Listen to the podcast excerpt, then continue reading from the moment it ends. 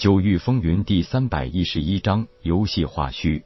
一个化虚境中期强者怒极而发出的攻击，绝对是不能小觑的。更何况对手仅仅是一个凝神境中期的蝼蚁。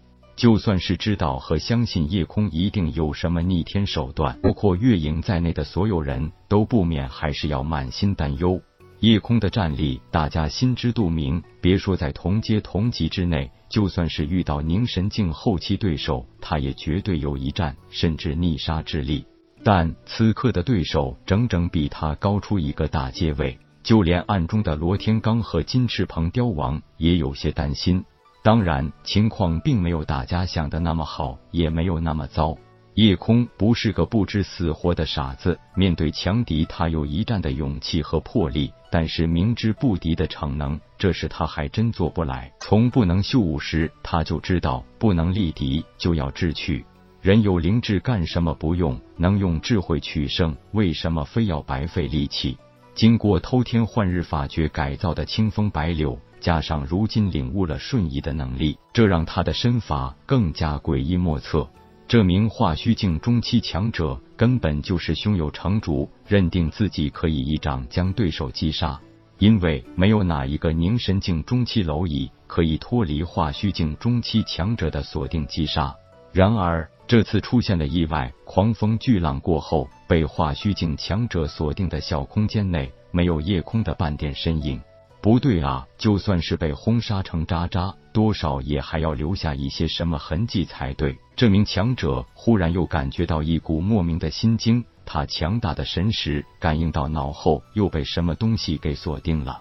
没错，还是刚才那种感觉。对方不但没有被自己轰杀，还能再次将弓箭锁定自己，这太匪夷所思了。化虚境强者简直有些怀疑人生。夜空早已从多次的试验中得知，瞬移的距离越远，他所消耗的灵力也就越大。像这种近距离的腾挪躲闪，相对来说要容易得多。不过，毕竟在四阶修为时，使用需要五阶六阶实力才能领悟的技能，还是比使用正常武技消耗更大的。好在，不单是炼体在把自己打造成神兵法器。混沌圣体本身也几乎就是一件可以吞噬所有能量的神器，只要拥有足够的玄石，它就可以不计较消耗。化虚境强者虽然并不畏惧夜空的灵力剑簇，可是每一次都毫无例外的被射中，这简直比直接射杀他还气人。每一次的攻击，眼看着夜空都应该已经死在面前，可是每一次都被他绕到了身后，接着就是一剑。化虚境强者虽然气急败坏，可是没有一点办法。如今唯一的也是最有效的手段，那就是拖，看谁能坚持到最后。月影和另一位化虚境强者的战斗也进入了白热化阶段，两人是一时半会儿根本不能奈何对方，想有一个结果，估计要熬上很长时间。偷眼观看这边时，月影不禁一阵咯咯娇笑。可是不一会儿，他的笑容又消失了，因为他也想到了那最根本的一个问题，自然就是凝神境武者就算累死，也根本不可能支持的更久。灵气的储量，化虚境和凝神境之间根本就不可同日而语，简直有云泥之别。罗太上宗主这样拖下去不是个事儿啊！这里又不是他的混沌空间，要不我直接灭杀了那老小子算了。鹏雕王稍安勿躁，宗主的灵气储备虽然有限，可是只要有足够的玄石做补充，对方根本连半片衣金都碰不到。你是说宗主可以直接吸收玄石的能量？那是当然，否则怎么对得起混沌圣体？我的乖乖，变态！那老小子这样下去，迟早会被逼疯的。金翅鹏雕王说的没错，这名化虚境强者真的要疯了。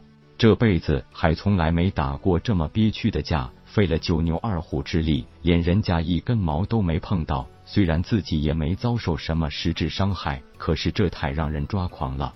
心境太多的时候，直接决定了结果，甚至往往可以决定一个人一生的命运。一个可以一路走到化虚境中期的强者，当然不是偶然。